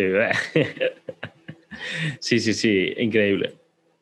Pero sí, sí, es un, es un ídolo para muchas personas por la capacidad que tiene de vender, de, poner valor a algo, a, productos insignificantes, ¿no? De poner un valor increíble en un boli que no tiene nada, no tiene nada de valor, ¿no? Un boli es igual en todos, eh, en todas las partes, pero la capacidad que tenía de poner valor en, otras cosas, entonces era increíble, ¿no? Entonces, un ídolo. Claro, tío. Para aprender de él, más que nada. Así, tío. entonces, vamos a pasar a la sección de preguntas mm, flash, vamos a decirlo así, que son simplemente preguntas rápidas, con respuestas rápidas. Vale. Vamos ahí. ¿Cuál es tu propósito de vida? Tener la libertad de poder hacer lo que quiera en cualquier momento sin importarme el dinero que haya de por medio. Totalmente. ¿Dónde estará Nerso en cinco años? Pues seguramente siendo vecino tuyo de Andorra. ¡Vamos! ¿Y qué le dirías a Nerso hace cinco años? Ya, compra Bitcoin. Tal cual. Qué bueno. Sí, sí, total, ¿eh? Sí, tío, es que hace cinco años valían, creo que eran 4.000 o 5.000 pavos, así o menos. Sí, sí, yo, yo creo que compré a 4 y a 12. Ya. Y lo, y lo vendí. Lo vendí hace unos cuantos meses. O sea, esta subida a mí no me ha tocado. Sí, sí, sí. bueno, cosas que ocurren. La vida. Y que no puedes hacer nada. No, tío. Qué coraje. ¿eh? Cuando sube el Bitcoin y pues, hostia, ya no. Pero bueno, mejor, eres rico de otra forma. Sin más. Pues el gran problema de hacerte rico con el Bitcoin es que no es duplicable. Todo aquello que no es duplicable no tienes forma de volver a generar esa misma riqueza. Y para generar gran riqueza tienes que, tienes que crear ese... Es lo único que sirve para poder duplicar, que es un negocio. Pues sí. A todas esas personas que hacen trading, que hacen apuestas y que su sistema eh, se basa en eso, su sistema de ingresos, mm, les recomiendo que busquen algo diferente. Claro, que tengan al menos algo. También. Algo lo que apoyarse, porque eso no es controlable.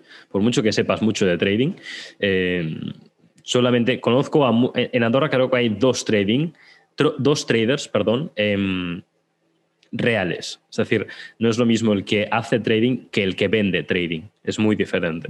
Sí, sí, Tú vendes trading y estás ganando dinero porque estás vendiendo una emoción y una esperanza de llegar a ser como tú. Tú estás en una mansión con coches, con dinero y eso es emoción y eso es valor. Allí estás vendiendo. Pero eso es lo que estás vendiendo. No vendes realmente llegar a conseguir unos resultados. ¿no? Entonces, eh, aquella persona que hace trading y que realmente lo hace, juega a milésimas, o sea, se juega a milésimas de segundo. Y me estás diciendo que un tío en su casa con el wifi, con el ordenador de, mierda que tiene y wifi, em, está ganando dinero con trading, cuando en Estados Unidos tuvieron que hacer una, construcción de 500 kilómetros para poder ganar milésimas de segundo y poder ganar unos cuantos miles de millones eh, en, los traders. Eh, me está diciendo que tú desde tu casa estás siendo rentable a través del wifi. Venga, hombre. Em, es un poco. el tema del trading me toca un poco los huevos, ¿no? Porque realmente este tipo de personas se hace llamar emprendedor y se ha manchado mucho, se ha prostituido mucho la imagen de emprendedor. sí, la verdad. Y al final un emprendedor es aquella persona que está aportando un valor a la sociedad, que está solucionando un problema. Correcto, tío. Y los traders lo que hacen es transaccionar lo más rápido y fácil posible para su propio beneficio no tiene ningún beneficio para la sociedad. Claro. Entonces, bueno, para todas aquellas personas que hagan trading, que se lo piensen o que, tengan esa reflexión simplemente, ¿no? Siguiente pregunta, que yo me enrollo, tío, podría estar hablando dos horas y media más. Eh, ¿Qué es para ti el ego? El ego, hostia, tío. Pues, pregunta muy complicada, ¿eh? No sé decirte así como tal. Para ti, en tu opinión, lo que a ti te salga no la definición, ¿no? Vale, voy intentando. Es, es como el sentirse más que nadie. Sentirse más que nadie. Yo hago una página web y te la hago mejor que X. o te hago mejor que este. Y yo soy puto amo. Eso para mí es el ego. Eso es, para mí, no sé si es la definición correcta o no. Es, es tu definición, me, me sirve. Esa, esa es mi definición, tío. Exacto. ¿Qué es para ti el éxito? Pues el éxito es más o menos es el propósito que te, haya, que te hayas marcado antes y que hayas conseguido. Eso es para mí el éxito. ¿Y el dinero? El dinero es importante, pero tampoco es tanto. El dinero te soluciona problemas médicos y problemas financieros. Ya está. No te da más nada. Y plac- y placeres. Ya está. Es, es Una herramienta. Una herramienta para vivir. No tienes eso, vete debajo de un puente. Sí, sí, es así. O de ocupa, ojo, o de ocupa, que ya está de moda. sí, sí. Eh, totalmente, es una herramienta. Es una herramienta y que muchas personas le tienen un sentimiento negativo bastante importante al dinero. Cuando al final el dinero eh, te lo están vendiendo como algo malo en, la- en los medios de comunicación, porque ninguno te enseña todas aquellas personas buenas que tienen dinero y todo lo bueno que hacen con el dinero. Quieren tanto. Exactamente. Eh, al final, el dinero te expone. Cuando tú eres, eh, cuando tú eres malo y tienes, no tienes dinero, pues puedes hacer poco daño ¿no? a, la, a la gente. Pero cuando tú eres malo y tienes mucho dinero, puedes hacer mucho daño. Pero al, al contrario, cuando tú eres bueno eh, y tienes poco dinero, pues puedes aportar poco. Pero cuando tú eres bueno y tienes mucho dinero, te da ese- esa herramienta que te va a permitir aportar valor a muchas más personas. Entonces, al final, el dinero te expone. Tal y como eres, no te hace. O sea, dicen que el dinero te hace malo, ¿no? El dinero te expone, ¿no? Claro. Realmente, pues eso. Pasa que, claro, la televisión tiene una cosa. No les interesa que el país sea listo. Claro, obviamente. Éramos listos, eh, por ejemplo, mujer y hombre no existiría, en las situaciones tampoco. Claro, comentan eso. Dos tontos que se ponen en la televisión, ponen los cuernos, lloran, venga, es un famoso más, vamos. Venga, más Eso sucede básicamente porque la gente cree que la vida, el mundo, la sociedad es tan mierda y su vida es tan mierda, es tan aburrida, que necesitan ver vidas de otras personas peores que la suya. Ven esos programas porque ven vidas que, o personas que están sufriendo más que ellos y eso les alivia. Imagínate la mentalidad que tienen. Sí, sí, sí, totalmente, tío. Totalmente. Pues señor, aquí, aquí finalizan tus preguntas y empieza una mía. Si tienes una pregunta para mí, este es el momento. Vale, tío, pues yo lo que te pregunté, sobre todo, eh, te pregunto la misma pregunta. ¿Cuáles son tus metas? ¿Y qué te gustaría eh, hacer en un futuro? Mis metas a qué? A mis metas de vida, mis objetivos de vida. Eh, sí, eh, más o menos lo que tú quieres que pase en tu vida. A largo plazo, sobre todo, y tal. Eh, a largo plazo, un año, eh, voy a ser el referente hispanohablante en mentalidad de emprendimiento. Por, por lo que te comenté un poco, creo que te envié un vídeo explicándote, ¿no? Es una figura actualmente inexistente, pero necesaria por la poca importancia que le damos a la mentalidad y demostrado, ¿no? Que está demostrado con todas las personas a las que, con las que he mantenido esta conversación, está demostrado que, que no se le da la importancia que tiene y yo voy a eso, a que a mí se... a- tú piensas en emprender y depende qui- con quién hayas emprendido, piensas en Euge, por ejemplo. Si piensas en lo que sea, me da igual, piensas en una persona en concreto. Yo quiero que pienses en mentalidad de, de emprendimiento y pienses en mí. Ese es el objetivo mío en un año. Entonces, eh, eso a largo plazo, tipo un año. En cinco años, quiero estar, eh, en un año también obviamente quiero estar viviendo en Andorra, eh, pero ya no en cinco años. Te voy a dar, te voy a decir, para que no se alargue tanto la pregunta, eh, el objetivo de mi vida. ¿Por qué estoy dedicándome a, la mentalidad? ¿no? Bien. Desde pequeño, una de, mis... voy a explicarte un poco más antes.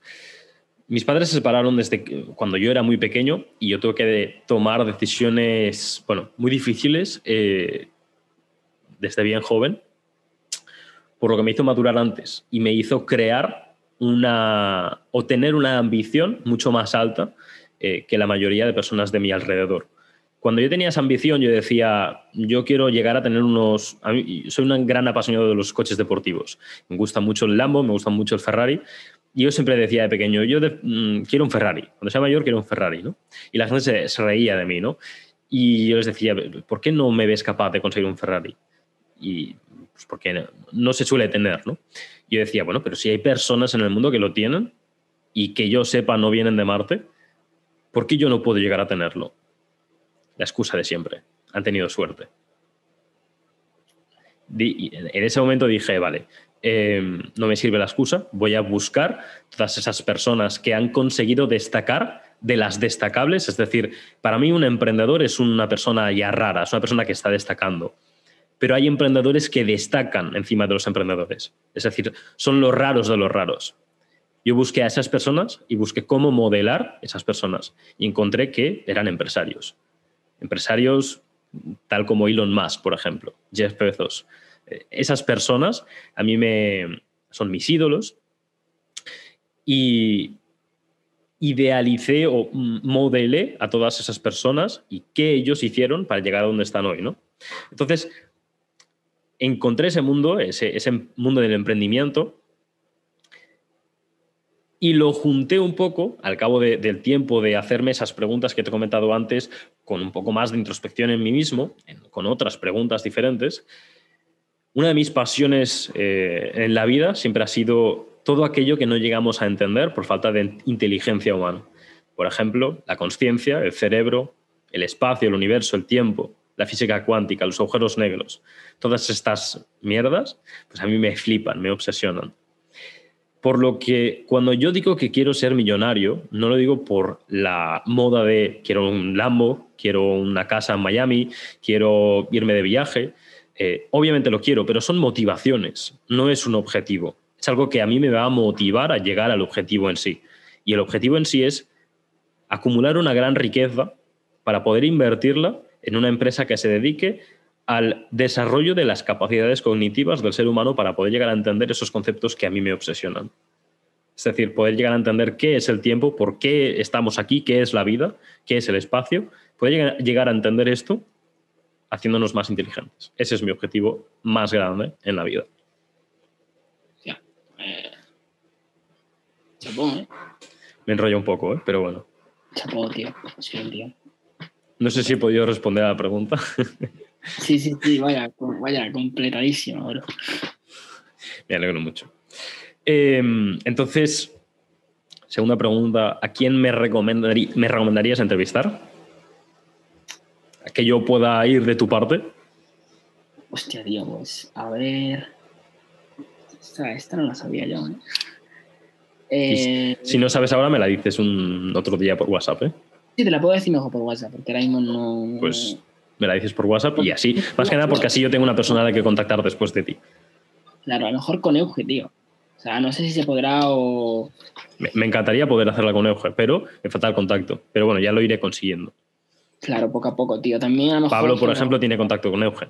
Entonces, poco a poco. Sí, bueno, es lo que te digo, que allá en Andorra todos son. Contactos. Muy cercanos. Entonces, pues eso, tío. Y gente así, a lo mejor, eh, que si me ocurre ahora mismo, pues me gustaría sacar algo de, de Bruno Sanders, tío. O mejor, mejor, si te vas a poner ya un poco así más, más de hecho, a Adrián Saez. Podría, podría entrevistar a, eh, con Bruno, he intentado hablar. Tuve, yo cuando, cuando compré el curso, compré su curso de dropshipping a 700 pavos, eh, Invertí, creo que fueron 500 euros y lo perdí todo. Invertí más y más. No compré ningún otro curso, solo el de Bruno. Pero, pero bueno, en dropshipping yo no fue rentable en ningún momento. Eh, posiblemente por el mismo fallo que tuviste tú, porque yo vendía y mi único objetivo era ganar dinero, no era aportar una experiencia al cliente. Eh, entonces, de ahí creo que la importancia también de trabajar esa mentalidad, ¿no?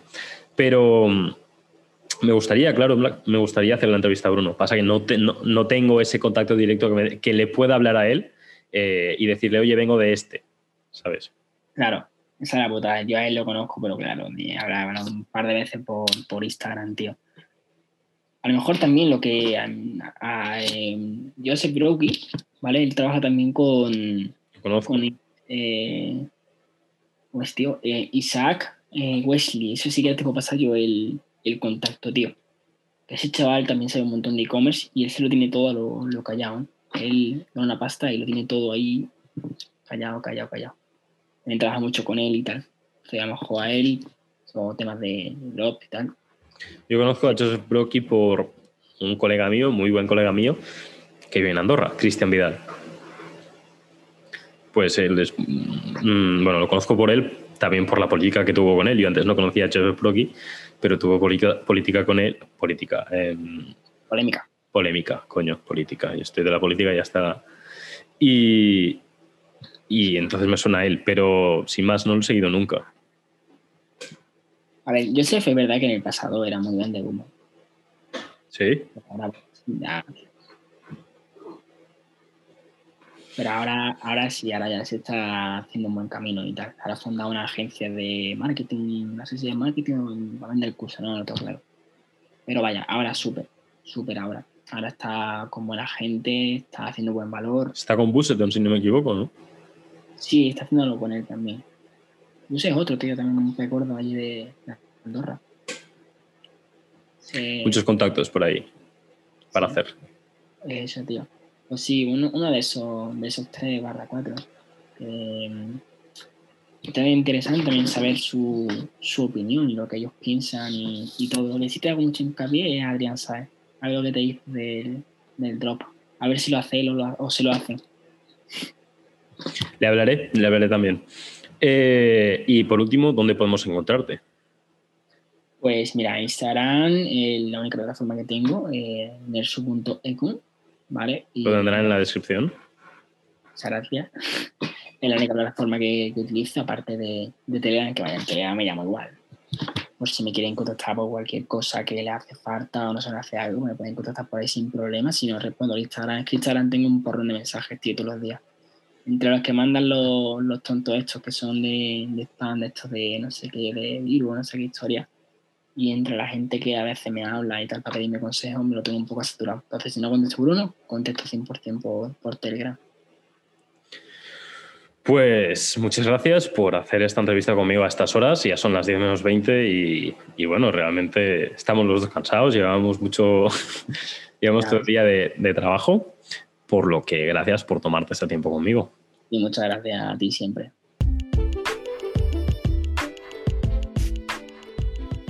Y me despido con la palabra más importante del mundo. Gracias. Y nos vemos en el siguiente episodio con más y mejor.